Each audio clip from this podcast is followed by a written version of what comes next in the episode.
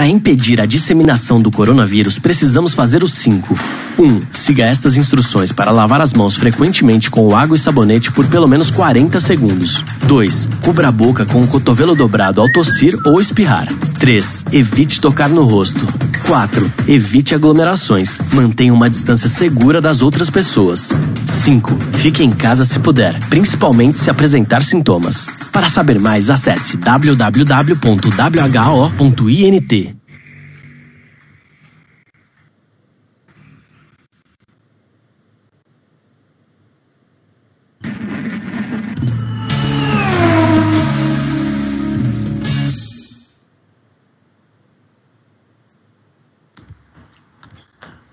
Quinta-feira, 2 de julho, e o Padocast 68 está no ar. Bom dia a todos que estão nos acompanhando ao vivo pelo Facebook ou por sua plataforma preferida. Eu sou Gabriel Curti e nós aqui do Grande Prêmio seguimos todos de casa o tempo todo.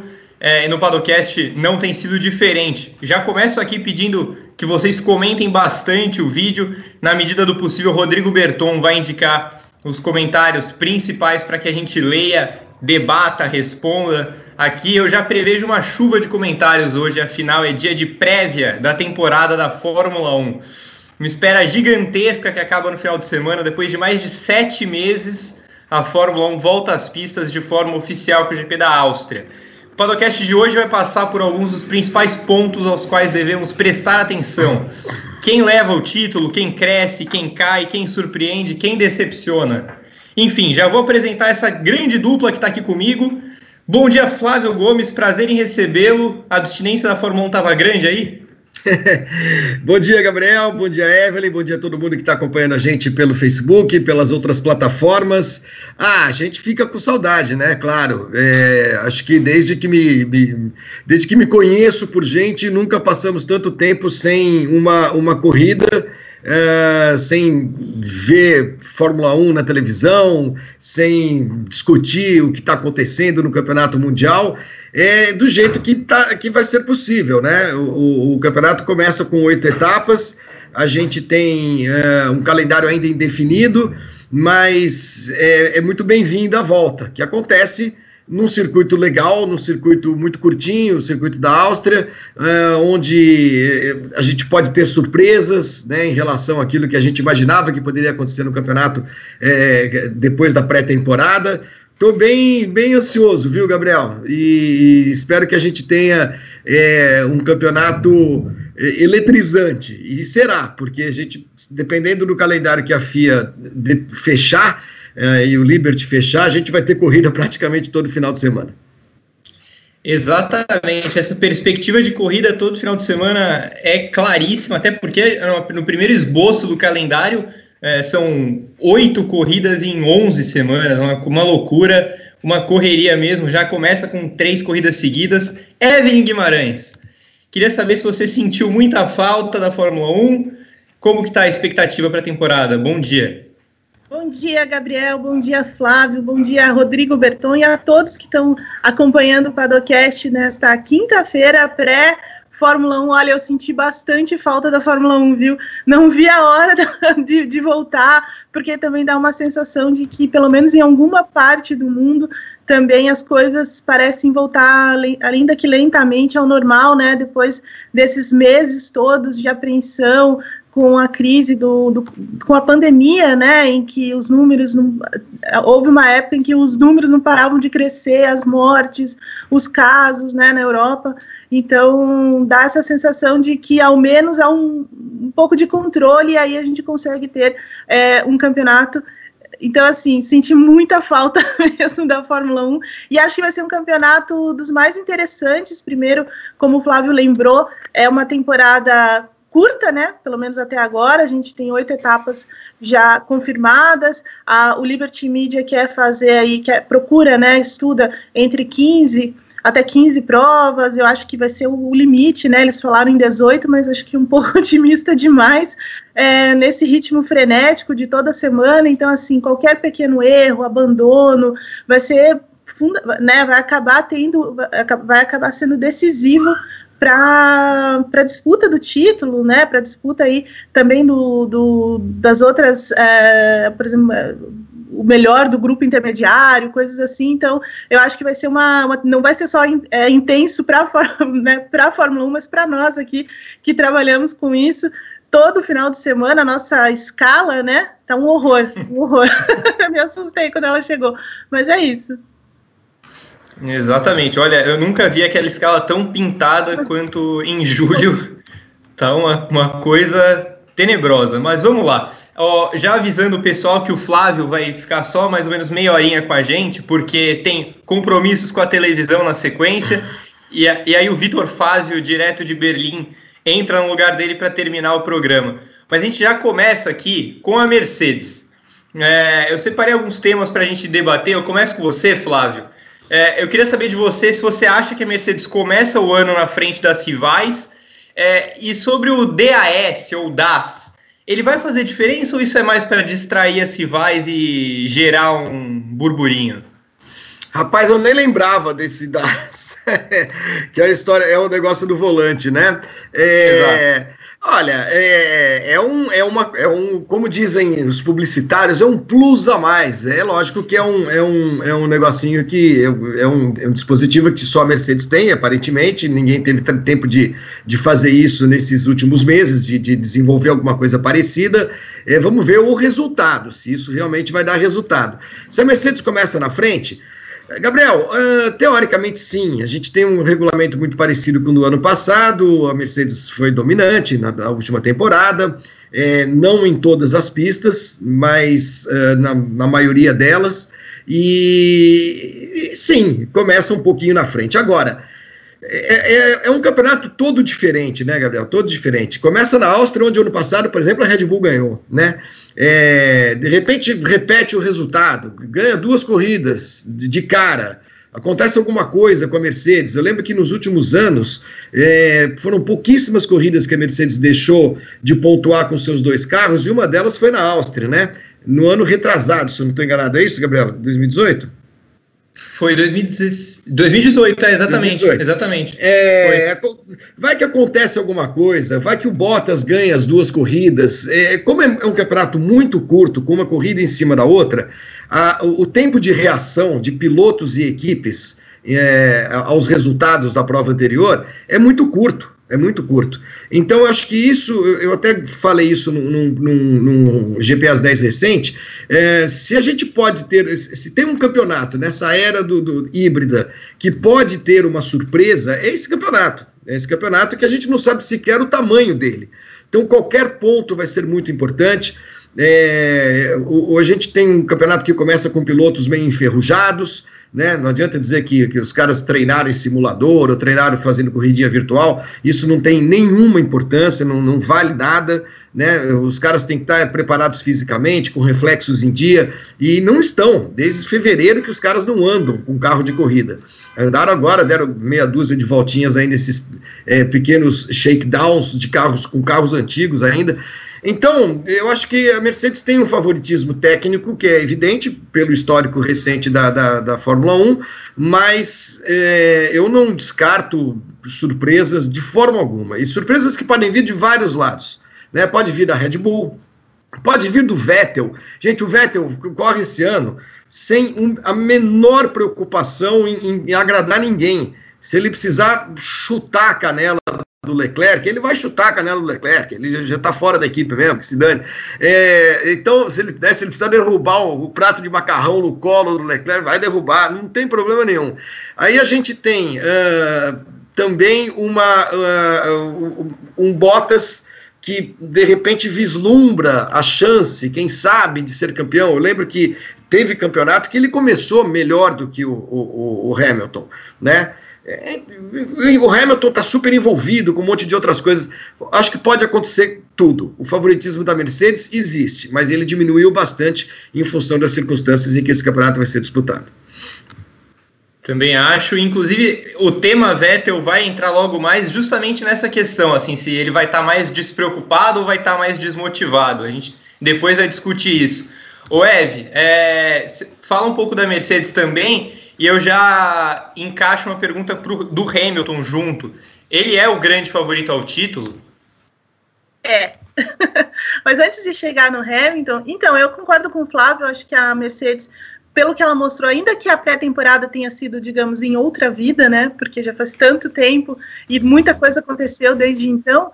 É, ainda acredito que a Mercedes entra muito favorita por tudo que ela já fez nos últimos anos, pelo carro que ela mostrou lá em Barcelona, um carro com uma grande confiabilidade de forma geral, um carro que vem né, com aquela, com tudo que eles conseguiram evoluir de 2019 para 2020, já que não teve nenhuma grande mudança de regulamento. Então, por exemplo, a parte, toda a parte aerodinâmica, as soluções que eles encontraram para o sistema, é, pro, sistema de refrigeração, que era um calcanhar de Aquiles assim, da, da Mercedes no ano passado. Se a gente for pegar a corrida da Áustria, inclusive do ano passado, a Mercedes sofreu muito com o sistema de refrigeração, né? Eles tiveram que mudar a configuração do motor também para que aguentasse a corrida inteira, porque fez muito calor também na época da corrida lá. Eu acredito que isso possa é, vai, a gente vai ver essa evolução da, da, da, Mercedes nesse final de semana. Tem o DAS que eles é, pretendem usar, mas até aí não tem, não tem como a gente dizer, olha, vai ser um vai dar um, um, resultado muito maior, vai, vai ser um ganho grande de performance, ainda não dá para dizer isso, então só quando os carros forem à pista mesmo para saber, mas assim, de forma geral, como não teve uma grande mudança de regulamento, como a Mercedes tem essa tendência, né, de sempre melhorar um pouco a cada ano, eu acredito que ela vai entrar muito favorita mesmo. Quanto ao Hamilton, a mesma coisa, porque assim, ele está tá vivendo o auge técnico da carreira dele, né? Ele erra muito pouco, ele é um cara que de classificação, talvez, assim, é o melhor, né? Porque ele hoje já é o recordista de poles, então, em termos de classificação, o desempenho dele já é acima dos demais, e ele é muito inteligente em corrida, né? Ele, o for, ele tem uma, um forte ritmo de corrida aliado com esse carro é, incrível da, da, da, Mercedes. Então, assim, eu não vejo como a gente não colocar o Hamilton lá na frente como o cara que vai disputar o título, né? Sem muitos erros, o cara. Um, o cara, um cara forte num carro forte, um carro que vem de uma evolução grande do ano passado para esse, então assim, não tenho o que falar, viu, Gabriel? É, o Hamilton sai na frente aí, é, nesse, pelo menos nesse início de temporada. Mas assim, é, eu acho que se você for colocar os caras que potencialmente podem cometer mais erros, é, o Hamilton não está entre esses caras. Sim, também acho que até a temporada 2019 mostrou muito isso, né? A gente estava falando ano passado de como o Verstappen foi um cara que atingiu a maturidade e o auge técnico, mas o Hamilton teve uma, principalmente a reta final de temporada ali, foi uma coisa absurda, né? O cara não errava, ele ganhava todas as corridas. É, enfim, Fala. Desculpa, não, não só queria falar. falar que ele ganhava, é, ainda começou a ganhar nos vacilos das outras equipes, né? Então, por exemplo, como Sim. o Flávio lembrou, nem todas, nem todas as pistas a Mercedes foi, foi favorita, né? Mas mesmo assim, eles estavam ali juntos. Então, por exemplo, eles tiraram proveito daqueles erros que a, que a Ferrari teve na Rússia, né? Eles tiraram proveito, o Hamilton principalmente tirou proveito da, da corrida do México. E aí você vê, por exemplo, quanto o Verstappen ainda é suscetível a alguns erros, né? Ele perdeu a chance de fazer a pole, provavelmente até ele poderia ter vencido aquela corrida, mas o Hamilton tratou melhor os pneus e acabou vencendo a corrida. Então, assim, é muito difícil você imaginar que o Hamilton vá cometer erros dessa natureza e colocar as coisas a perder desse modo. Exatamente. O Flávio, vamos agora pro, pro companheiro do Hamilton você já citou ele no começo do programa, eu notei muita confiança em Valtteri Bottas.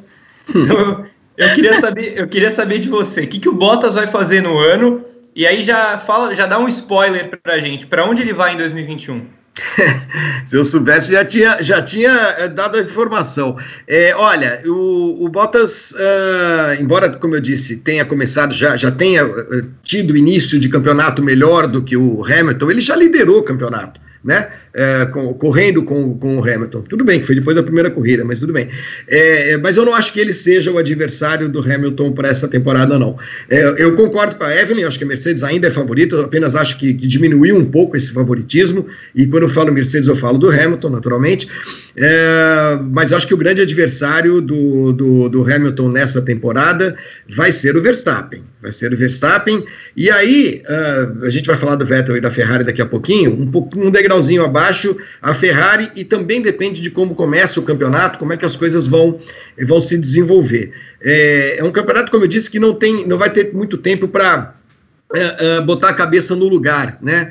Ah, fiz uma burrada numa corrida, vamos estudar os nossos dados, a telemetria, vamos sentar aqui, conversar. Não, vai ser tudo muito na pauleira, muito na pauleira. Então, é, vai o, o, piloto que conseguir, os pilotos e equipes que conseguirem manter a, a, a, a cabeça mais ou menos fria, serenidade, uh, o foco, né, uh, em função de, de, de, de, alguns eventuais maus, maus resultados, essas equipes são aquelas que, e esses pilotos são aqueles que vão conseguir melhores resultados, né. O Hamilton, de fato, ano passado, ele cometeu pouquíssimos erros, aliás, faz tempo que ele comete poucos erros, ele é um piloto uh, muito preciso em, em, condição de corrida, mas acho que o Verstappen melhorou muito nesse sentido, no ano passado foi muito claro isso, de ver, ao contrário do Vettel, que passou a ser um piloto que, comete, que, que começou a cometer erro um atrás do outro, também tá parecia meio transtornado e tal. É, mas o Bottas não, o Bottas é, já se fala numa possibilidade de Renault em 2021. Eu estava vendo agora do Grande Prêmio, a Renault começa a descartar o Alonso, começa a pensar, a pensar no Vettel, quem sabe e tal.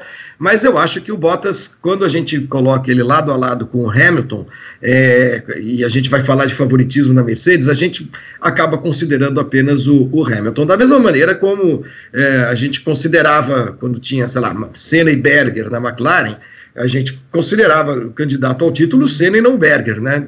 Quando tinha é, Schumacher e Barrichello na Ferrari, a gente falava a Ferrari favorita. É a mesma coisa que dizer Schumacher é favorito. O Barrichello não entrava nessa condição de favorito. Eu acho que o Bottas está exatamente nessa situação. É um piloto que tem, você vê, num campeonato de 22 corridas, é, o ano passado menos, né? É, ele tem duas ou três grandes provas, né? Que é aquelas que ele consegue encaixar tudo direitinho. O Hamilton tem 12, 15.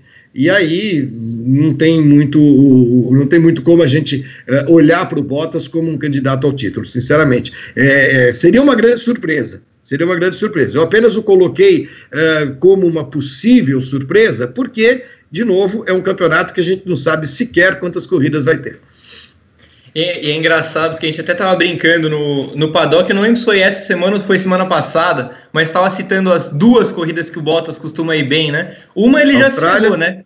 Então, é porque, ó, Austrália, Baku uhum. e Rússia são as pistas dele. Austrália é. e Baku já não tem mais. Exato, exatamente. E você vê, é, dá pra gente contar nos dedos as corridas em, em que ele realmente vai bem, né? E, e, perde essa. Duas já não tem. E Rússia a gente não sabe nem se vai ter, ainda não tá, né? Não, não tá no calendário e tudo mais. Então, eu acho difícil. É, seria uma enorme surpresa, né? A gente não deve desconsiderar completamente, afinal de contas, como eu disse, é um campeonato curto, mas achar que ele é favorito ao título é, seria um exagero. Também acho, também acho. Inclusive, é, se, se, a gente for pensar numa Red Bull muito próxima da Mercedes, eu inclusive acho que ele não vai ser vice-campeão. É, concordo com, com o Flávio. É, Eve, vamos mudar para a Ferrari? Para a gente ir com agilidade para o Flávio conseguir falar da Ferrari também. Uhum. É, eu vou começar com você. A, gente, a Ferrari teve uma temporada, uma pré-temporada bem da meia boca. Os discursos são bastante pessimistas, né? Apesar de que agora eles estão mudando um pouco o tom. Mas o que, que a gente espera da Ferrari e, e quão confiante você está nessas atualizações da Hungria que eles prometeram? então, a Ferrari, na verdade, é uma incógnita, né? Porque eles, como você disse, eles foram é, assim bem razoáveis para ruim lá na pré-temporada. Eles é, não tiveram, assim, normalmente a gente vê as equipes na primeira semana testando as coisas novas, né, tendo a, ali um, um, balanço entre ritmo de corrida e classificação, e na outra semana ritmo de corrida e no final classificação mesmo. E a Ferrari não, a Ferrari fez uma pré-temporada bem, bem estranha, bem esquisita, né? Sem, sem dar muitos dados para isso, é, ainda falando sobre uma deficiência aerodinâmica, quer dizer, no ano passado ela teve uma evolução gigantesca ali da, a partir da, principalmente a partir do, do, segundo semestre, em que ela acertou bem aquele motor, e daí, né, é, todas as pistas de alta, praticamente ela dominou até chegar aos Estados Unidos, quando é, descobriram que tinha alguma coisa errada naquele motor, não ficou muito claro o que, que, é que tem de errado no motor, porque nem havia conseguiu é, concluir uma investigação e explicar o que, que, tinha errado. Ainda tem essa coisa desse acordo meio por baixo dos panos feito com a Ferrari, então quer dizer, é tudo uma coisa muito nebulosa ali na Ferrari, mas assim, é, o que o, a minha expectativa da Ferrari, na verdade, é ver como eles vão trabalhar Leclerc e Vettel, né?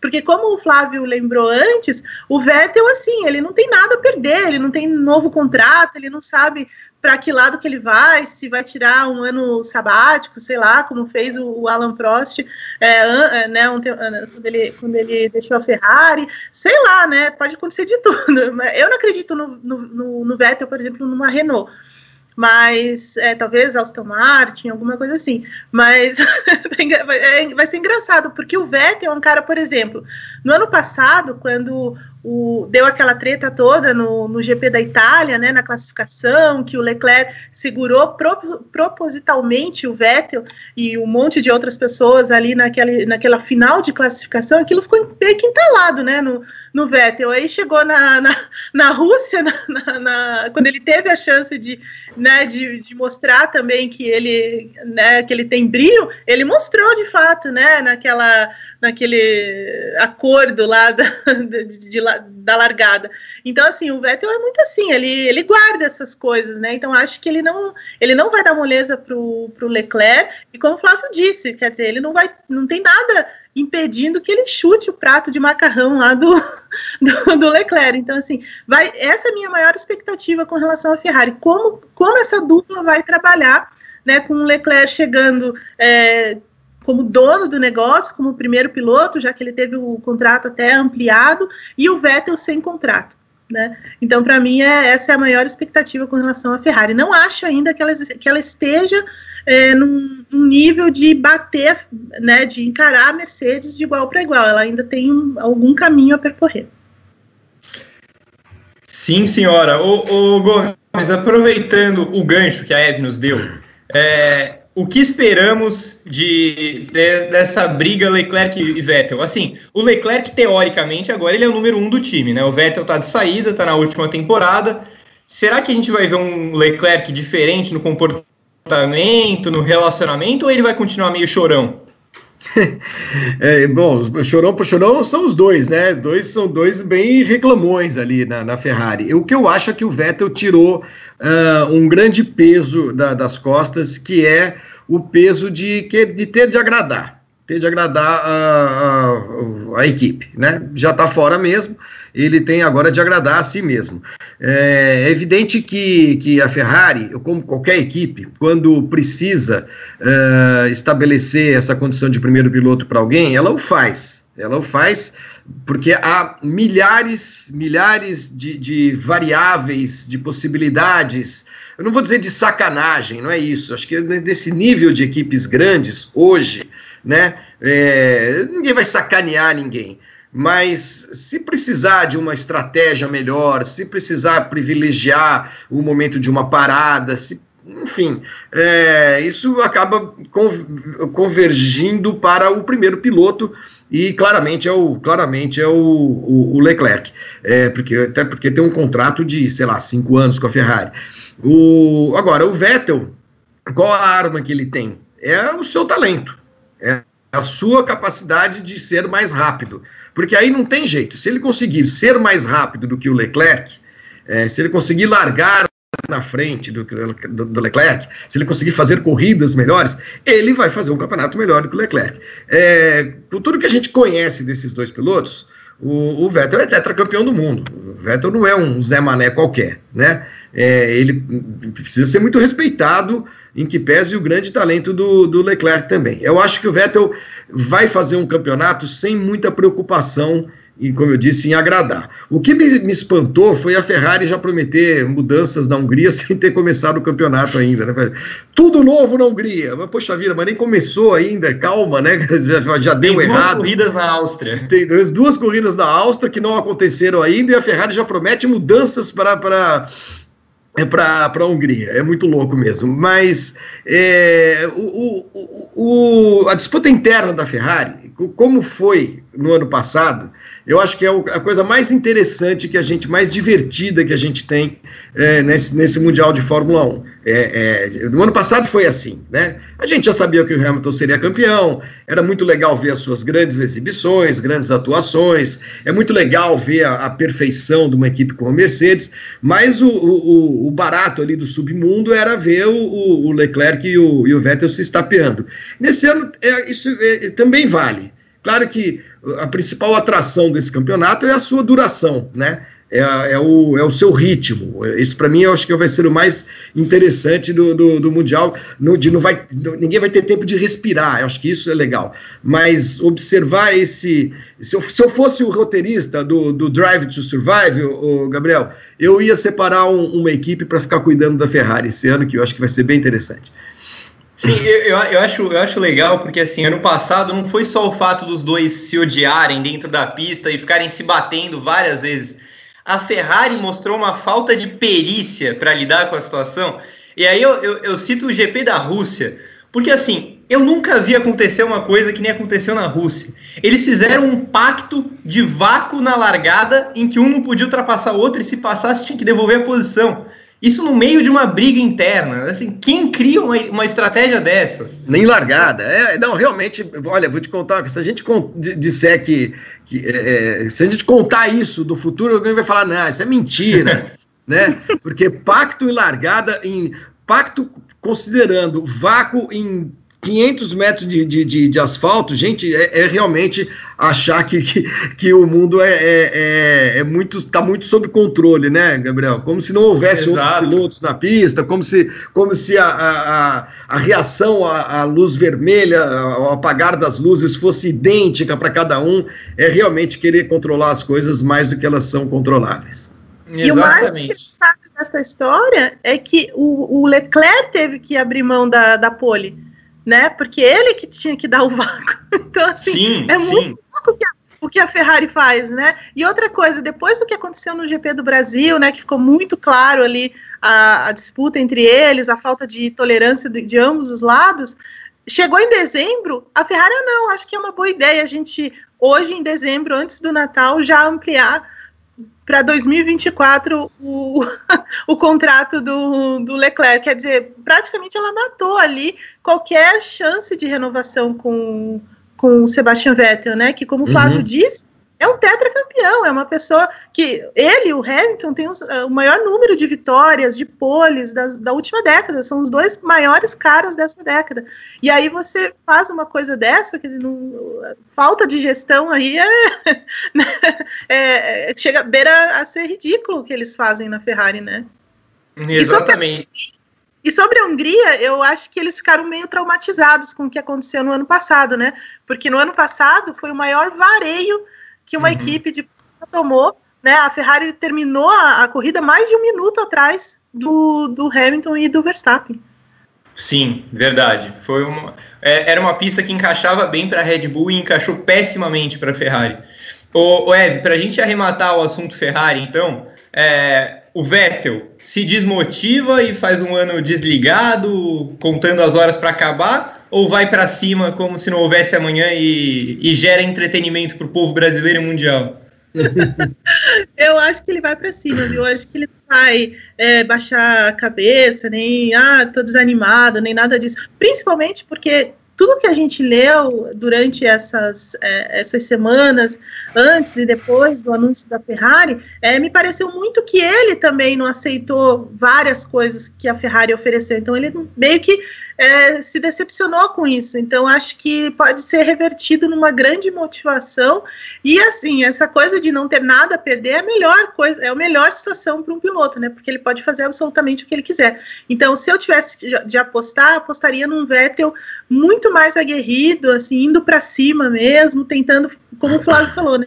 ser o mais rápido. Boa, também acho e também torço para que isso aconteça, porque ia ser muito legal o Vettel dando a volta por cima na última temporada de Ferrari. É, Eve, Red Bull, né, que está aqui como a terceira equipe do programa, mas na, na minha visão ela é a segunda na, na ordem de forças, pelo menos nesse começo de temporada. É, eles estão bem confiantes, a gente vê declarações que vão meio que na direção de que o time nunca teve tão forte desde que não ganhou mais títulos, né? Que é a temporada mais forte desde os títulos. É, você acha que a Red Bull briga pelo título? E aí, já aproveitando, qual que é a importância da Red Bull começar com o pé direito nessas duas primeiras provas, a Áustria e a famosa Estíria, é, já que a Red Bull anda tão bem na Áustria? Ah, então, acho que foi a melhor coisa que aconteceu para eles, né? Porque, na verdade, a, a Red Bull, bom, primeiro assim, a Red Bull vem com um carro bem, bem diferente do carro do ano passado. Na verdade, eles usaram a parte final do campeonato para testar várias soluções, já pensando nessa estabilidade do regulamento, e trouxeram realmente um carro bem revolucionário, bem diferente do ponto de vista aerodinâmico, a, da Force, que é né, a força deles. Então, assim, eles foram é, refinando bem esse carro a Honda deu um, um, passo adiante também, então acho que o conjunto agora é muito mais forte, com o Max Verstappen maduro, é, liderando essa equipe tendo ainda um ótimo piloto ali para a retaguarda, que é, o, que é o Albon. Então, assim, o conjunto da Red Bull é muito mais forte, por exemplo, do que da Ferrari. Eu acredito realmente que a, a Red Bull está na segunda colocação, sim, um pouco mais perto da, da Ferrari e um pouco mais longe da. É, um pouco mais perto da Mercedes e um pouco mais longe da, da Ferrari. Acredito nisso muito, acho que eles deram uma sorte também em a, em a temporada começar na Áustria, porque historicamente a Red Bull leva todo o primeiro semestre aí para se, se entender um pouco, para começar a, a ganhar, né? E no ano passado foi assim. Então, eles venceram já o GP da Áustria do ano passado, que foi aquele que inaugurou toda a sequência de grandes ali. E eu acho que assim a, a, a Red Bull vai ser a grande surpresa mesmo desse ano em termos de, de desempenho puro. Assim, eu acho que eles vão ficar muito mais perto da, da Mercedes. Ô Flávio, a gente falou um pouco do Verstappen já no começo do programa, inclusive você falou que acha que ele é o cara que pode é, bater de frente com o Hamilton, né? Eu também acho. É, a gente viu que ele atingiu o auge técnico e de maturidade no ano passado, assim. Ele sempre foi muito bom, mas ano passado ele conseguiu capitalizar muitos resultados que em outros tempos ele não conseguiria. É, você acha que ainda falta alguma coisa para ele bater o Hamilton? Ah, falta carro. Falta carro, basicamente. É, ele é um piloto do mesmo nível, assim, é claro. É, do, do, se a gente pegar o, o, o, Hamilton na sua. O, o Verstappen está na. Ele estreou em 16, é isso, Gabriel? É, ele vai para a sexta temporada já. Então, é, 7, 8, 9, 10, 11, 12. Então, o Hamilton, na sua sexta temporada, em 2012, é, eu acho que o Verstappen é um piloto do mesmo nível do Hamilton. E, e à medida que o tempo vai passando, ele vai é, ele vai crescendo. Ele não tem a mesma personalidade, eu acho, mas é, é, um, é um talento absurdo, né? É um talento absurdo, é um piloto muito precoce, sexta temporada com 21 anos, ah, é um negócio de louco. É, o Senna estreou com 24, estreou na Fórmula 1 com 24, né? Então, é, eu acho que é o cara que vai bater de frente com o Hamilton em algum momento em algum momento. O Hamilton vai parar de correr bem antes dele, então talvez o Verstappen eh, se estabeleça como o novo Hamilton, né? o cara que, que, que pode dominar a Fórmula 1, eh, embora a gente tenha aí uma, uma geração de jovens muito boa, mas ninguém com o mesmo talento. Ah, o Leclerc, o Leclerc é bom, putz, é muito bom, bom mesmo, mas eu não vejo o mesmo brilho, né? O Verstappen é um negócio assombroso. É, Para esse ano, eu, eu não sei se dá para ganhar o campeonato. Eu acho que depende muito das primeiras corridas. Eu acho que depende desses primeiros resultados, sim. A Red Bull ela funciona com, de um jeito diferente. É, o, o, Verstappen não liga muito para companheiro de equipe. Se não tivesse ninguém lá para ele era a mesma coisa. Eu não acho que exista essa simbiose. Essa, por exemplo, a Mercedes existe uma colaboração muito clara entre o Bottas e o, o Hamilton. O Bottas ele é o ele é o, o o, parceiro, ele é o, a escolta, isso é muito claro, ele sabe a posição dele na equipe. A sensação que eu tenho do Verstappen é que ele muitas vezes não sabe nem o nome do, do companheiro de equipe dele, né? É, não liga muito, não, não, ele faz o, o, o, trabalho dele ali, vai buscar as vitórias, não se preocupa muito com uma estratégia coletiva de corrida, isso que a gente vê muito na Ferrari, isso que a gente vê em algum momento na, na, na, na Mercedes ele é um cara que é, um, é, um, é, um, é um lobo solitário, digamos assim, né? É, será um nome fortíssimo. A Red Bull tem um carro bom, como sempre. Acho que essas pistas iniciais elas ajudam a Red Bull, as duas, da, as duas corridas da Áustria e a corrida da Hungria também.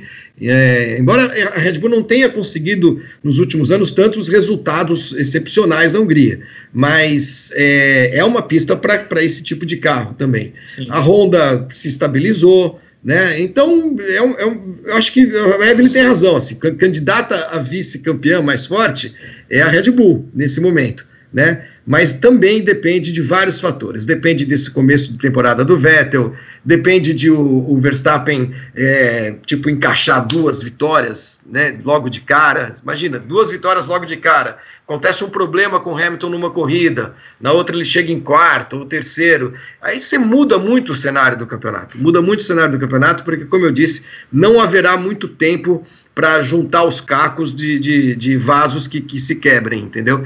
Então, pode ser que, do ponto de vista emocional, esse campeonato seja muito diferente, muito particular e diferente do que a gente viu nos últimos anos.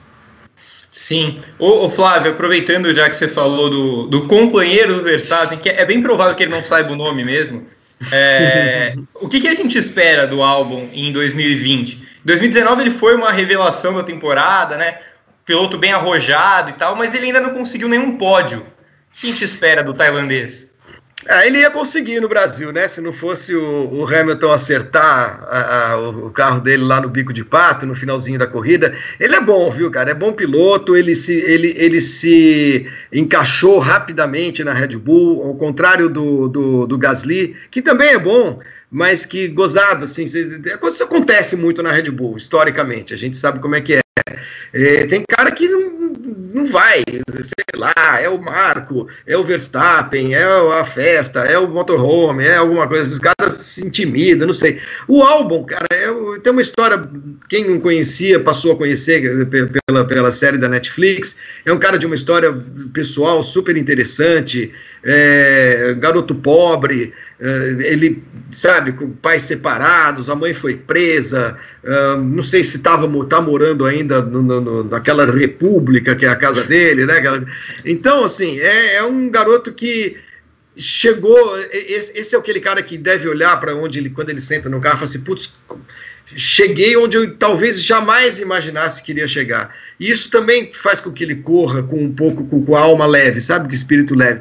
Eu acho bom piloto, bom piloto, mas eh, não será um coadjuvante. Será um coadjuvante, claramente. Vai buscar um ou outro bom resultado e tudo mais. Agora, é claro que as atenções de, de todo mundo na Red Bull estão voltadas para o Verstappen. O Eve, álbum ou Bottas? Álbum, sempre. assim, é que eu acho o, Bo o Bottas muito protocolar, assim, né? Então, assim, ah, ele veio com aquela história, ah, é, né, no começo do ano passado, quando ele venceu o GP da Áustria, que ele, é, da Áustria, não da Austrália, em que ele largou melhor que o Hamilton, e aí, ah, Bottas 2.0, que nada, né? Não deu nada. Botas, botas barbudo, malvado. É, tipo, o cara, ah, eu sou Botas e tal, mas nada, né? Nada, nada, nada. E ao passo de que o, o Albon não, né? Ele, como o Flávio falou, ele não, ele não se intimidou quando ele foi para a Red Bull, né? Tanto que quando a Red Bull anuncia o Albon no lugar do Pierre Gasly na virada né, da, da, da, segunda parte da temporada, uma das preocupações foi essa, cara, a Red Bull vai matar o, o, menino porque o cara vai ter que dividir a equipe já com o Verstappen tão, é, né, tão forte e tudo mais, não vai aguentar. E não, né, na, na primeira corrida ele já foi melhor do que o, do que o Verstappen, inclusive né? E assim, ele veio num crescimento sem, é, assim, num crescimento gradativo mesmo, sem é, bater de frente com o Verstappen e fazendo o trabalho dele. Então, assim, eu sou mais o, o tailandês, viu? Sim, somos. Ô, Flávio, eu sei que já está quase dando a hora de te liberar, mas vamos fechar então a sua participação com a McLaren. É, porque a McLaren ano passado teve um crescimento, talvez foi a equipe que mais evoluiu no ano passado. Ela conseguiu dominar a Fórmula 1B, é, especialmente com o Sainz, né? O Sainz pontuou demais, assim, a ponto dele fazer mais pontos que o Gasly e que o Albon, é, que tiveram períodos na Red Bull. Só que a McLaren, na, principalmente na pré-temporada, ela reclamou muito dos carros clone, né? Especialmente da Mercedes Rosa. O é, que, que, a gente espera da McLaren? O domínio na Fórmula 1B está em risco? Uh, tá, Está em risco. Está em risco, uh, entre outros motivos, porque é o último ano com Renault. É, o ano que vem vem de Mercedes. É claro que aí a, a atenção uh, que a, a, McLaren vai receber da Renault, ela não não vai ser a mesma, né? Ah, vai, vão sacanear, vão dar motor ruim? Não, não é isso. Claro que não é isso. Mas Gente, a Fórmula 1 ela é um conjunto de coisinhas, né? Relação com fornecedor de pneu, relação com fornecedor de motor, relação é, entre os pilotos, se o chefe de equipe se dá bem, se a equipe de mecânicos é boa e tudo mais. Você vai juntando um monte de coisinhas e você tem uma equipe boa, você tem um carro que anda e tudo mais. É, a McLaren tá, já está num período de transição. Né, um período de transição de Renault para Mercedes e um período de transição de piloto ela também tem um piloto que já, não, que já sabe que não vai correr lá o ano que vem, né? Então isso muda muito as relações internas. É, não é que há, há, há um, um mal-estar completo, não. O, o, o, Alonso foi campeão na, na, na Renault em 2006 vendido para a McLaren já e foi lá e foi campeão, né? Então, tudo bem, dá para ser, não tem problema. Ninguém vai, ninguém vai, vai é, trancar o armário do cara, aquilo que eu brinco sempre, né? Deixar a comida esfriar, não, não vai esquecer o pneu, não, não vão sacanear o cara. Mas há uma mudança, é um é momento de transição. E com o, o a Mercedes, a Mercedes, com a, a, Racing Point em ascensão, e, em todos os sentidos também, porque também é uma equipe que já tem é, novo dono, já tem novo nome para o ano que vem, já tem uma perspectiva de crescimento e tudo mais, e fez, teve essa bela sacada de fazer o, carro igual ao carro da Mercedes do ano passado. Eu acho que é uma, é uma equipe que ameaça um pouco a, a, McLaren. E tem o outro, um outro fator, né, Gabriel? A gente acompanhou o noticiário nos últimos dias é, do problema, de, um, de, uma dificuldade financeira, de caixa da McLaren. A McLaren foi pedir hum. dinheiro, né? Então você junta tudo isso, é, a McLaren realmente surpreendeu no ano passado, é, surpreendeu com, o, com, com um, tendo um, Sainz, um piloto hiper regular, acho que a temporada dele justifica plenamente a contratação dele pela Ferrari, é, mas eu acho que é, esse domínio da, da, da, Fórmula 1B a gente não vai ver não, porque a McLaren não foi ameaçada no ano passado, como a Sim. primeira das outras, não foi. Né? A gente achava que ia ter uma disputa, pelo menos uma disputa com, putz, quem, pelo menos com a Renault, quem sabe, né? Mas não aconteceu. E eu acho que esse ano vai acontecer, deve acontecer. Ó, o Vitor Fazio, tá cabeludo, Exatamente. hein? grila. Já... Subiu a plaquinha, então, para Vitor Fázio entrar na posição. Flávio Gomes sentiu a coxa, pediu substituição. Gente, então deixa eu agradecer. Eu pedi desculpas que eu não posso ficar até o final, mas é que o pessoal sabe, eu também trabalho no Fox Sports e a gente tem um programa começando daqui a pouquinho e tem todo um protocolo, agora está usando essas palavras, é um protocolo de, de, de, de, conexão, de preparação e tudo mais, que eu realmente não vou poder ficar até o meio-dia. Então, obrigado, Gabriel, obrigado a todos que participaram. Evelyn, um beijo. Fázio, tem que manter o nível, né? Eu tô saindo meio machucado, mas tem que. um abraço Valeu demais, Valeu. Valeu, tchau, tchau. Até a próxima. Bem-vindo, Vitor Fázio. Entre aqui na, na nossa discussão. Eu já vou te mandar a primeira para a gente fechar a McLaren, que depois eu vou ler umas perguntas que chegaram para a gente. É, em 2019, a McLaren não precisou muito escolher entre o Sainz e o Norris, porque eles raramente se encontraram na pista. É, na, na esteira do que o Flávio falou, né? O Sainz está negociado já com a Ferrari e o Norris, teoricamente, é o futuro da McLaren. Você acha que agora ele vai ser o número um do time? Bom ah, dia. Gabriel, bom, Bom dia para todo mundo que está acompanhando aí. Sempre um prazer participar, mesmo que de última hora. Uh, mas enfim, é, eu acredito que não. Eu acredito que a McLaren está numa posição diferenciada das outras equipes. Porque o Sainz e o Norris eles têm uma relação muito boa entre eles, para começo de conversa. Não, a gente não está falando de uma relação tóxica, por exemplo, como a do Vettel com o Leclerc. E no caso em particular da McLaren, é muito importante que eles tenham um bom resultado no Mundial de Construtores esse ano, porque a concorrência está cada vez mais forte, vide Racing Point, mas também por, por conta do dinheiro da premiação. A gente está acompanhando que a McLaren está com problemas financeiros muito graves, então, por mais que Norris seja o futuro da McLaren, por mais que ele seja o cara que vai ficar, a McLaren não está em condição de se dar o luxo de escantear o Sainz e ficar competindo a temporada inteira com um carro. Ainda mais sabendo que o Norris, apesar de ter potencial, ele ainda está um nível um pouco abaixo do Sainz. O Sainz é um piloto maduro que já passou por diversas equipes, cada ano ele parece estar melhor. Então a gente espera até que ele consiga, quem sabe, dar um passo adiante esse ano. E o Norris ele ainda está um pouco mais na posição de aprendiz. A gente espera que ele cresça esse ano. Mas para ser primeiro piloto, não. Não vai ser nem esse ano, nem no ano que vem com o Ricardo. Isso aí é uma coisa para o futuro ainda. Muito bem. Ó, Eve e Vitor, eu vou ler umas perguntas aqui que chegaram. É, o Thiago Galarto. É, a Red Bull, ah, na verdade é um comentário isso. A Red Bull é uma equipe de carreira, ela demora para se estabelecer na temporada. Talvez com um campeonato curto, pode, não, pode ser que não seja tão competitiva assim. Você acha, Eve? É, não. é, Oi, Vitor, tudo bom? Antes Oi. de responder, eu acho, eu acho, que a Red Bull já começa é, muito forte. Acho que a gente não vai ver aquela Red Bull, porque até porque as pistas, né, interferem muito nisso. Então acho que a Red Bull já chega chegando é, principalmente na pista de casa, né? Ela vem super preparada aí. E ela historicamente se dá bem nessa pista, vão ser duas corridas seguidas na Áustria, então acho que dificilmente a, a Red Bull decepciona nesse final de semana. Sim. O Vitor Faz, o Thiago Mendes, será que a Red Bull pode ter tido tempo de desenvolver um sistema similar ao DAS nesses meses?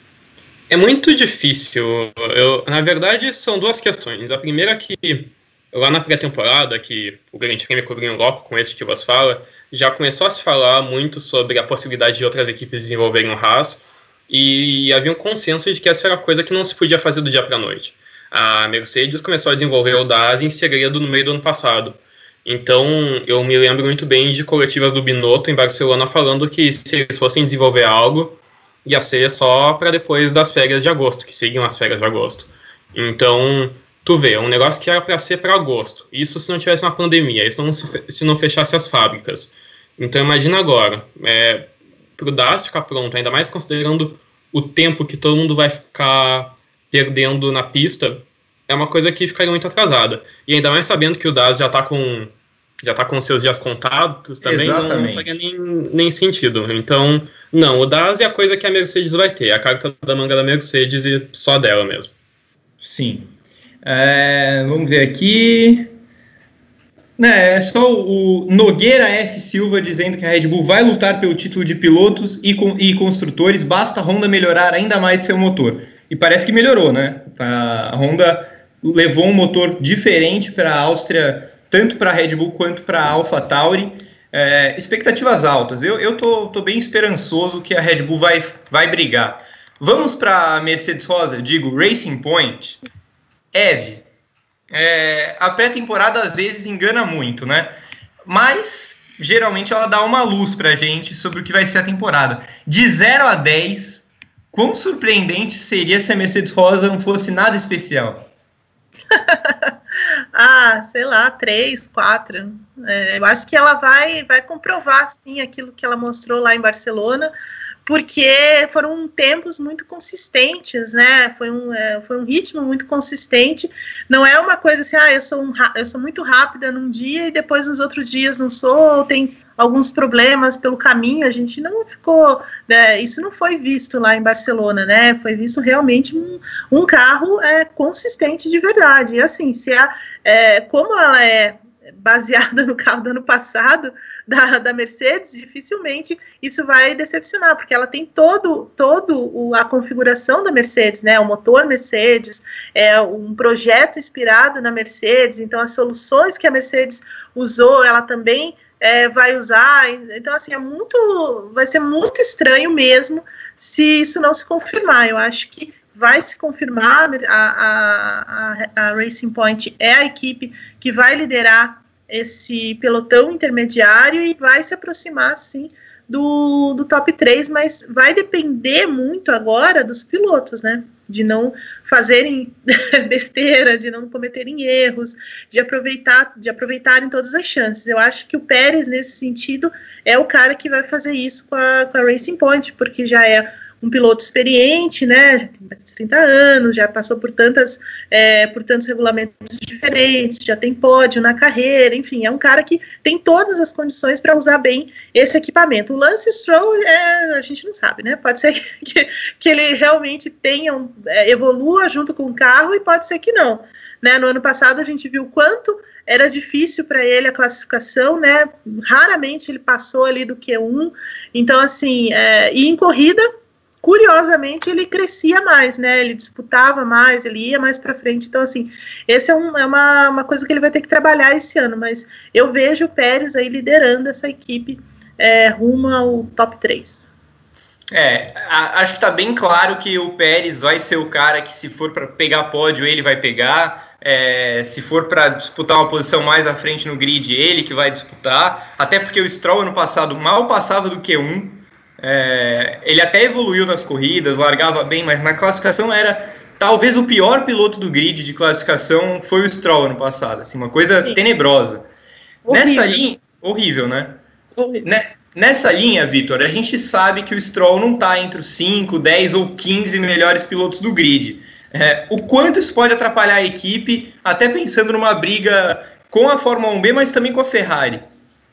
Olha, eu acredito que a briga com a Ferrari, ela vai obviamente depender do Pérez e não vai ser uma briga de verdade, vai ser uma briga em momentos isolados, quando a Ferrari estiver mal e na ocasião em que a Racing Point esteja muito bem.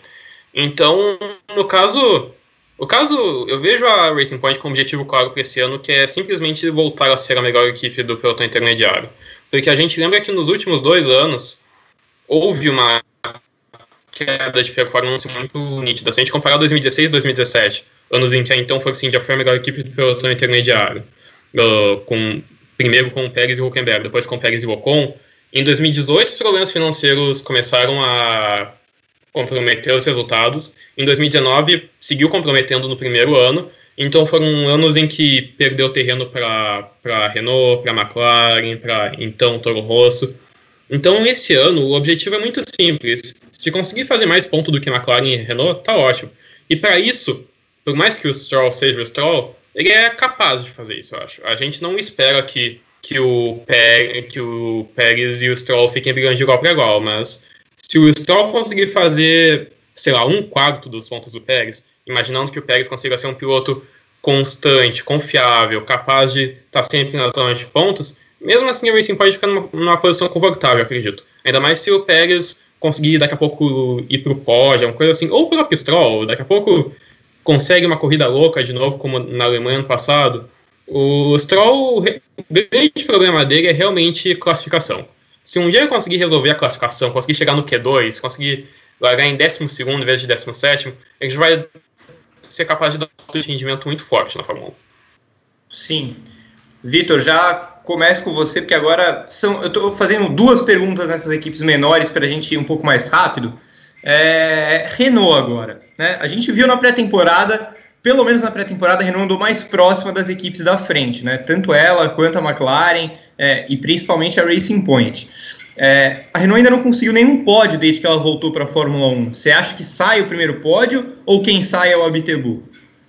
Veja bem, eu, eu tenho muitas dúvidas sobre a real evolução da Renault esse ano, porque a gente tem que lembrar que, assim, o Ricardo andou a pré-temporada com a Renault, chegou maio e decidiu. Bom, gente, eu tô entre a McLaren, né? Então, uh, a sensação que fica, a sensação que me passou essa ida do Ricardo pra, da, da Renault para a McLaren assim a Renault é uma bagunça? Me passa a sensação, a sensação também de que esse carro de 2020 não é grande coisa.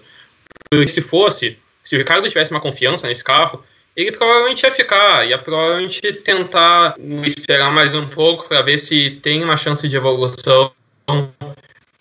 Mas na primeira oportunidade que deu, ele se mandou. Então a gente tem sim dois. O Bitebu, que tu citou, que é um cara que cada vez mais parece claro que ele tem que sair, que a gestão dele é uma verdadeira zona. Mas também tem o lado técnico da equipe, que é eles não são capazes de fazer um carro bom. Eles estão desde 2017, mais ou menos, sempre com carros de desempenho parecido. Teve um, um ano que outro que foi um pouco melhor, mas via de regra, desde 2017. 2017 são quatro anos em que é uma equipe normal do pelotão intermediário, que não briga por pódio, que não briga por nada. Sim. O Eve, é, uma coisa que a gente de cara nota na Renault é uma mudança nos pilotos. Né? O Huckenberg foi embora e chegou o Ocon é, que além de ser um cara que teve problema com o Pérez na, na então Force India Racing Point depois, é, ele é um francês, né? Então ele tem um relacionamento diferente com a Renault. Você diria que tem um potencial de treta, Ricardo e Ocon, até pela chance de talvez o Ocon ser priorizado com o Ricardo de saída? O que, que você acha? É, essa é uma. assim, eu acho que o, que o Ocon vai, vai entrar com uma. Eu acho que é um cara muito inteligente, ele não vai se deixar levar tanto por essa, assim, por essa emoção de querer é, dominar tudo de uma vez, já que o Ricardo está saindo. Acho que ele vai ser mais inteligente do que isso, porque ele sabe que o Ricardo também é um cara muito forte na pista. Ele não é o Pérez, né? Ele é um cara muito mais forte, é um cara que é forte de corrida, é um cara que ultrapassa muito bem, é um cara que tem a cabeça é, mais no lugar. Então, assim, eu acho que bater de frente com o Ricardo agora vai ser um pouco, vai denotar um pouco de falta de inteligência. Eu acho que ele vai entrar um pouco na, no esquema ali, não que vá ser um segundo piloto, ele jamais vai ser um segundo piloto, porque até a personalidade dele não permite que isso aconteça. Ele é meio naquele caminho do, do Verstappen, assim. Mas sem dúvida vai ser um embate interessante de ver, porque o Ocon tá chegando depois de um ano aí é, no limbo, né? Porque ele ficou lá como piloto de teste testes da, da Mercedes e perdeu a vaga, enfim, aquilo tudo é, ficou trabalhando dentro dele. Então, eu acho que ele chega querendo mostrar mesmo é, o arrojo, velocidade, resultados e tudo mais, mas não creio numa, em bater de frente com o Ricardo. Obviamente que se a gente tiver um acidente, uma batida, qualquer que seja, por ultrapassagens assim mais agressivas que pode acontecer, aí acho que o caldo entorna. Mas é, eu acho que os dois vão, vão se dar melhor do que aquilo que a gente imagina e vai ser uma dupla muito forte, dependendo, claro, do carro da, da Renault. E aí eu concordo muito com, com, com o Vitor quando ele diz que o carro não, não é tão bom assim, né? Ele ainda precisa evoluir bastante para chegar um pouco mais perto da McLaren, por exemplo. Acho a McLaren mais forte do que a Renault nesse momento. Sim, sim, também acho. O, o Eve, vou fazer agora uma da AlphaTauri. Aqui temos um outro carro tentativa de clone, mas que sim. não andou tão bem assim na pré-temporada, né? Uhum. Mas vem com motor novo, vem com Gasly em alta. O que, que a gente espera da AlphaTauri, do Gasly e do Kvyat, né? Eu tenho o Kvyat lá, eu nem lembrava. Quem lembra do Kibis?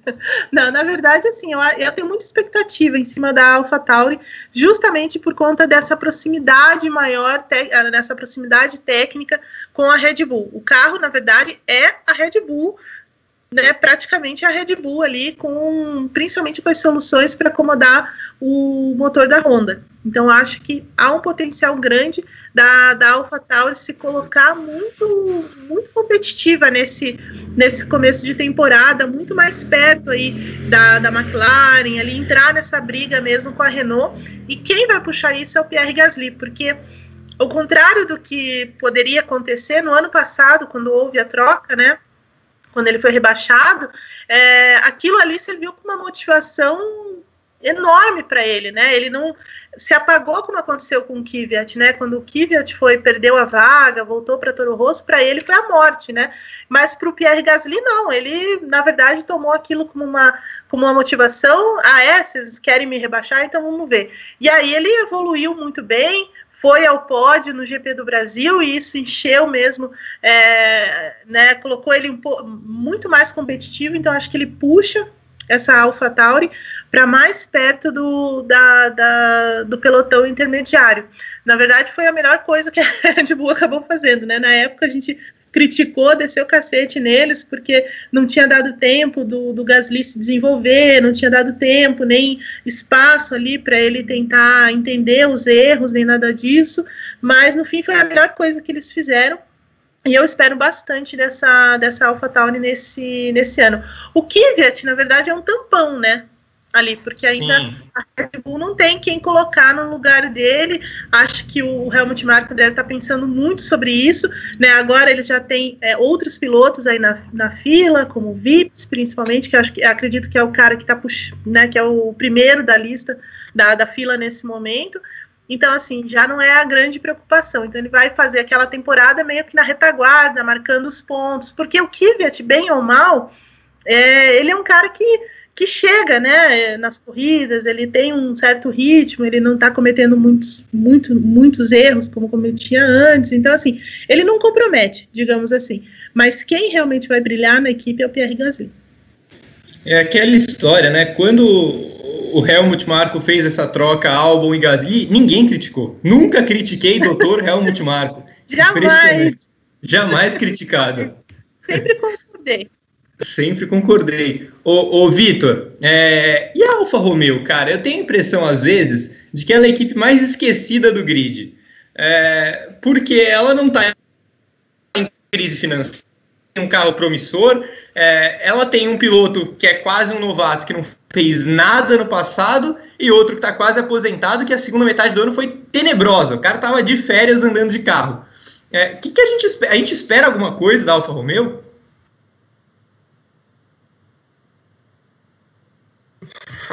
Ah, mais sem sal, por mais que o Kimi Raikkonen seja divertido e engraçado na, quanto digamos que a gente gosta mais de pilotos que falem mais e que rendam declarações que a gente passa a fazer notinhas no site aí fica difícil depender de Kimi Raikkonen e Antônio Giovinazzi para chamar atenção.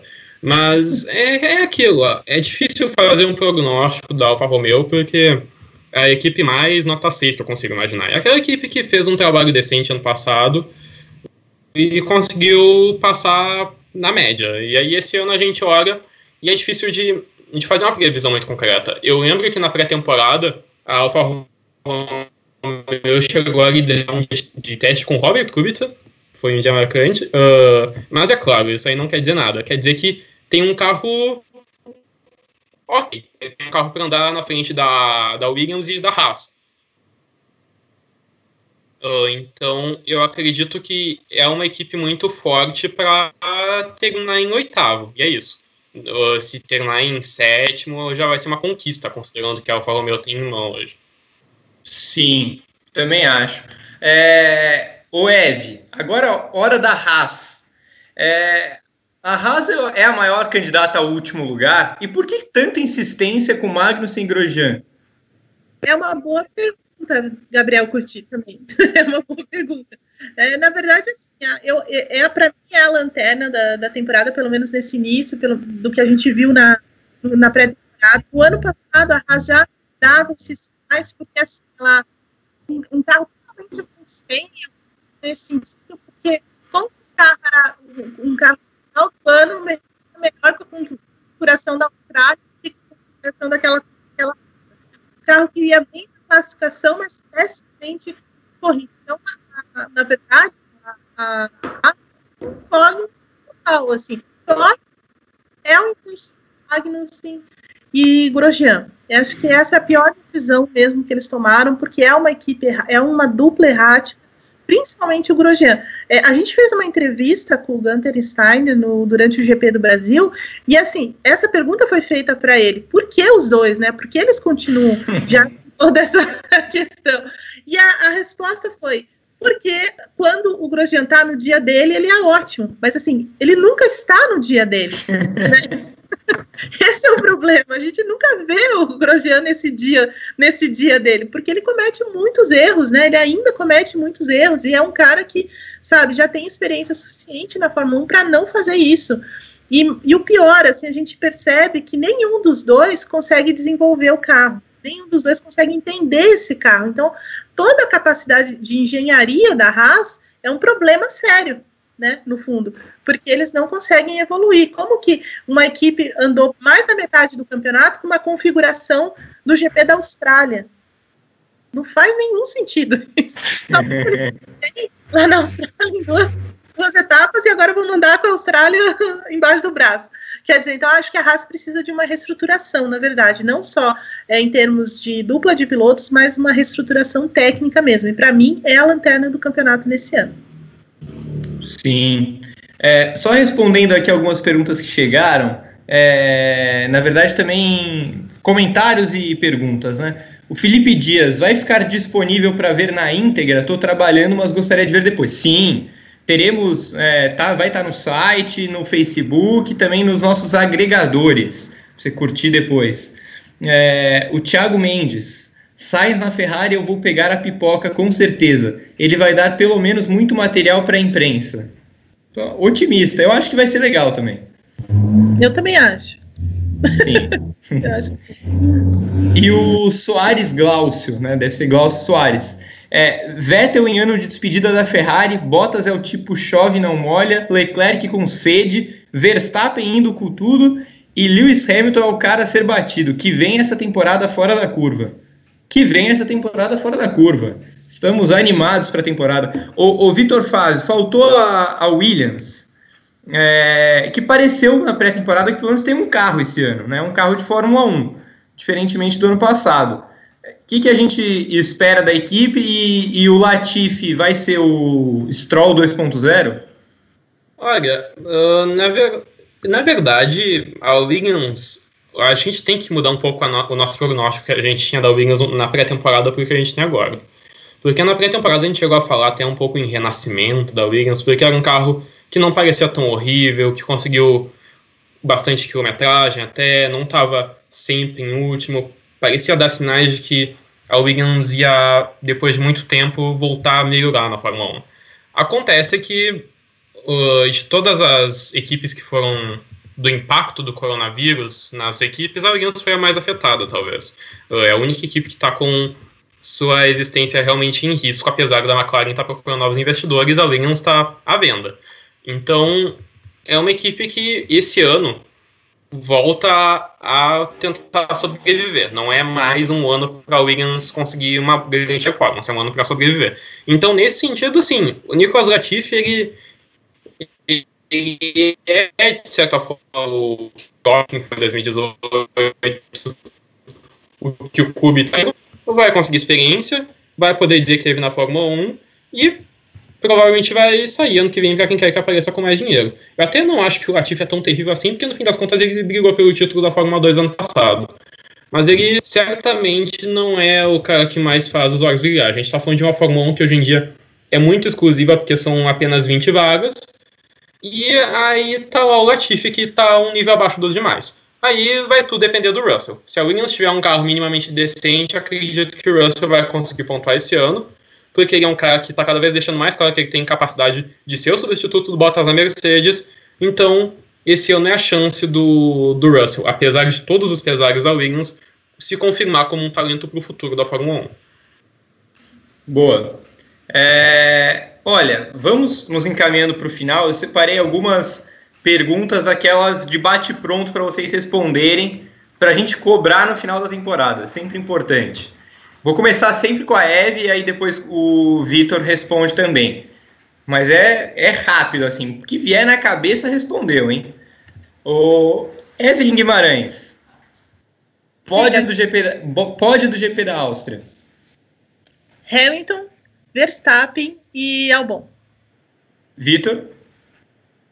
Uh, Bottas, Verstappen e Hamilton. Ih, rapaz. Então... Pera aí que eu, eu vou anotar isso aqui. Hamilton, Verstappen e Albon.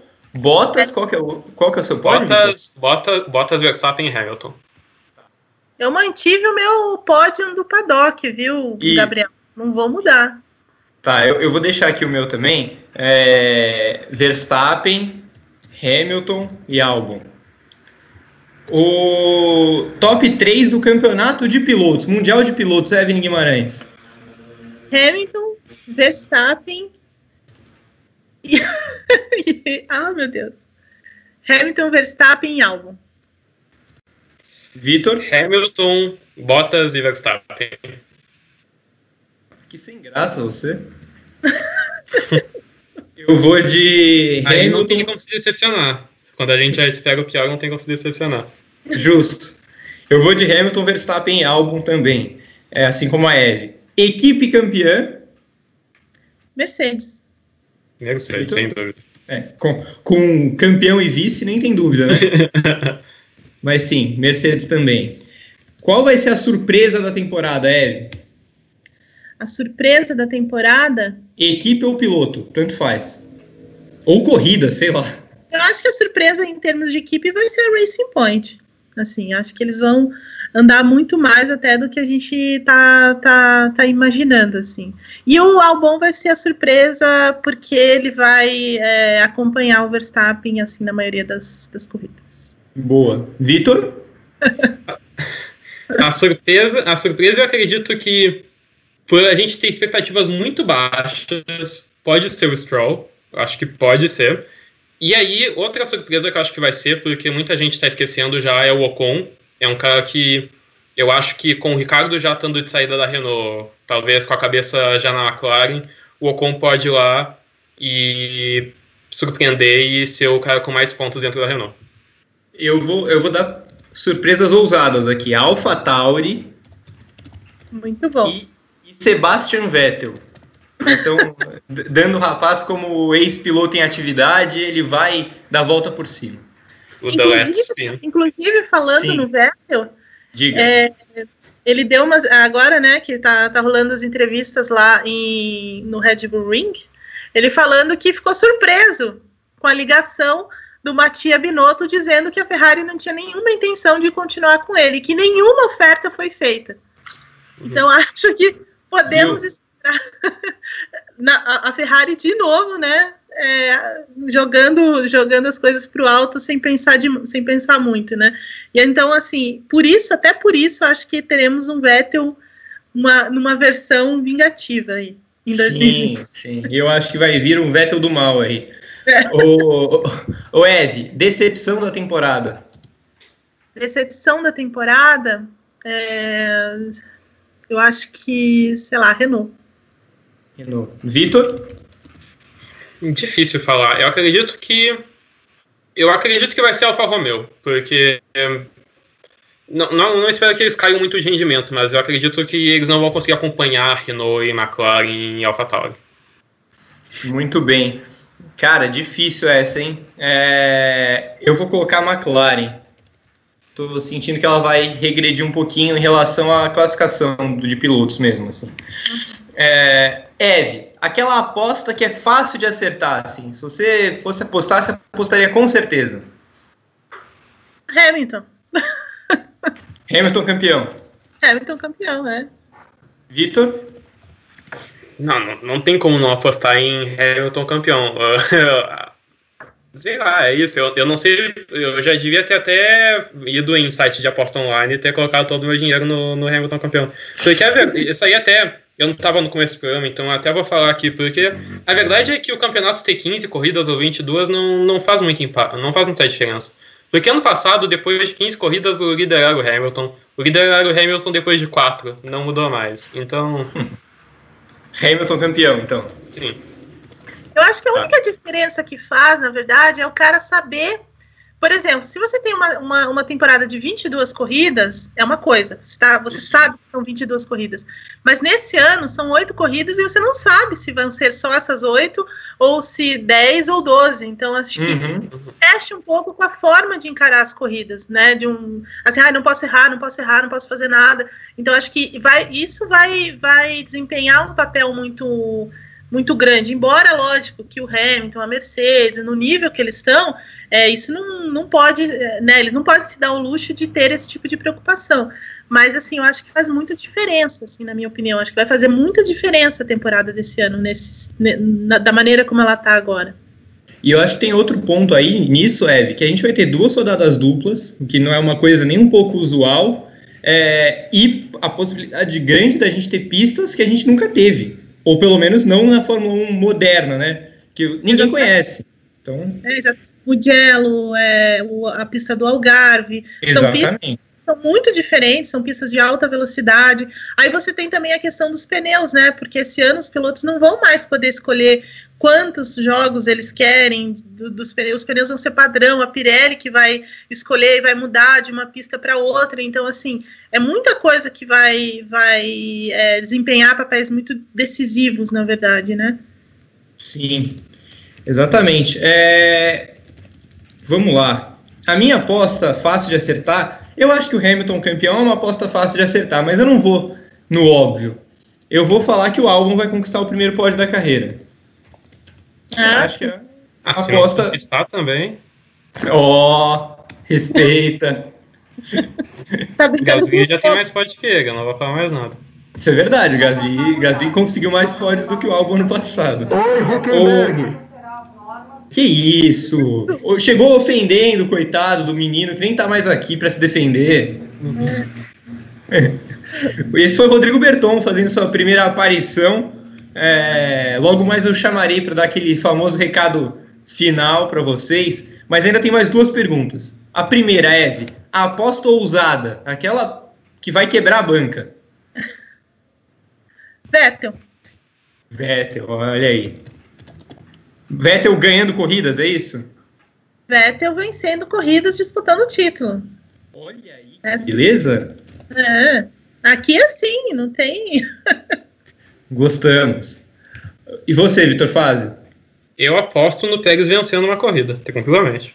Olha aí, tranquilamente. Mais ainda, uhum. mais ousado ainda, Vitor. A redenção depois da Malásia 2012. Depois de eu, aos 16 anos, ficar acordado a madrugada inteira para ver o Pérez escapando da pista e não conseguindo passar o Alonso. a, a minha, eu vou, eu vou fazer uma que eu já estou fazendo há mais ou menos uns 4 anos. Mas vamos lá. Kimi Raikkonen se aposenta antes da metade da temporada. Ah, essa é ousada, hein? Uhum. Pô, não é possível, gente. Não, assim, com todo respeito à belíssima carreira do Kimi, mas ele não tem mais saco. Eu acho que ele termina a temporada. Eu acho que ele termina e vai ser a última. Não, não, eu acho que ele termina também. Mas o anúncio vem tipo na quarta ah, corrida já. Ah, tá. Depois de três ah, abandonos, ele, ele desiste. Uhum. Isso pode ser mesmo. É, e por fim, para a gente terminar, quem vai ser o último colocado da temporada 2020? a Romain Grosjean. Oh, coitado. coitado do meu Grugru. Eu gosto e... dele, eu gosto muito do Grosjean, mas assim, é, não dá, né? Ele é muito atrapalhado demais, gente. O que, que é. foi rodar, ele rodar dentro do, do pit lane? é, estreou assalto novo. Acabou esquecendo.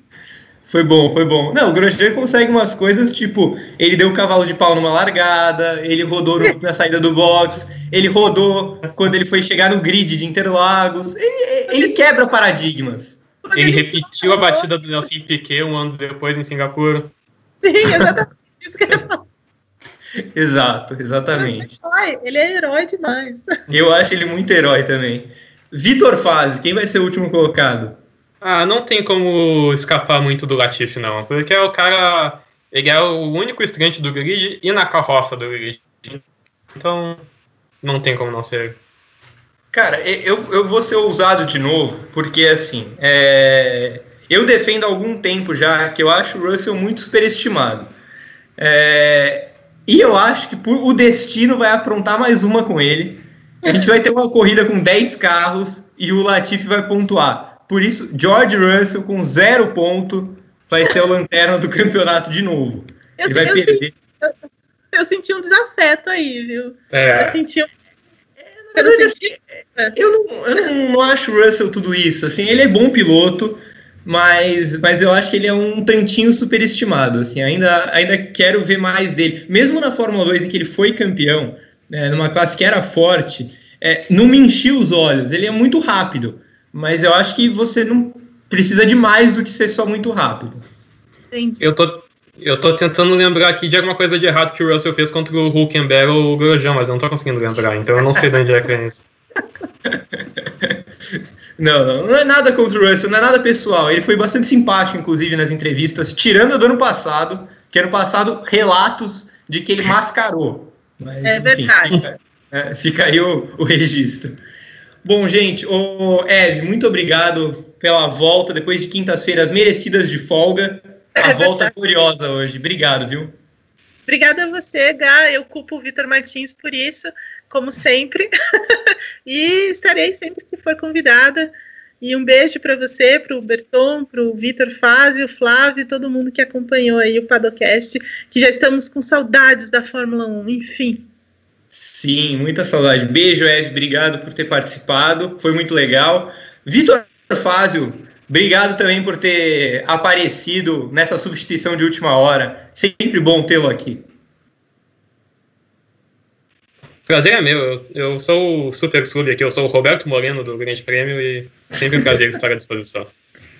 Muito bom. Rodrigo Berton, valeu por ter segurado as pontas de novo. Você quer dar um recado final para a galera? Bom dia a todo mundo que está acompanhando mais uma edição aqui do Padocast.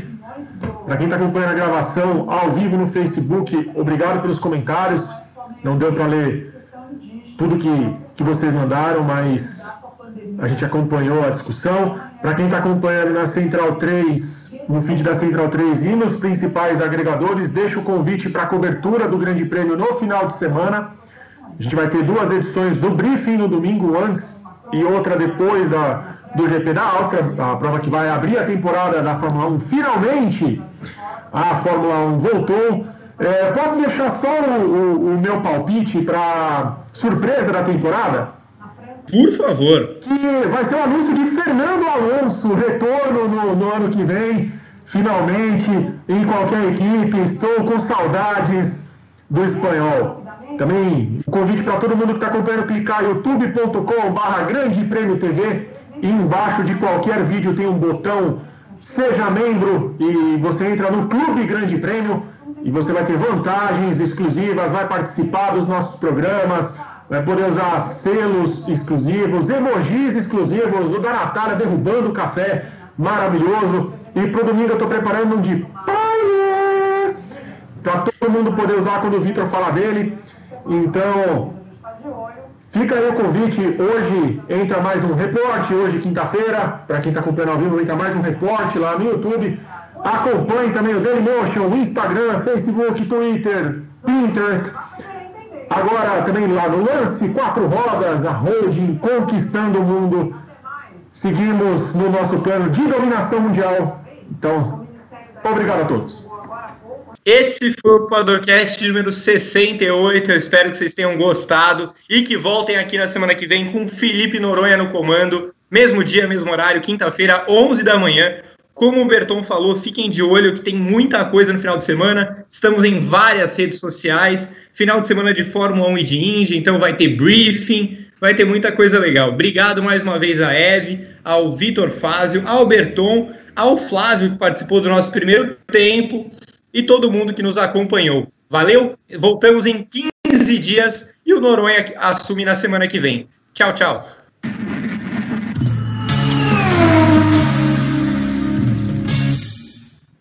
Para impedir a disseminação do coronavírus, precisamos fazer os cinco. 1. Um, siga estas instruções para lavar as mãos frequentemente com água e sabonete por pelo menos 40 segundos. 2. Cubra a boca com o cotovelo dobrado ao tossir ou espirrar. 3. Evite tocar no rosto. 4. Evite aglomerações. Mantenha uma distância segura das outras pessoas. 5. Fique em casa se puder, principalmente se apresentar sintomas. Para saber mais, acesse www.who.int.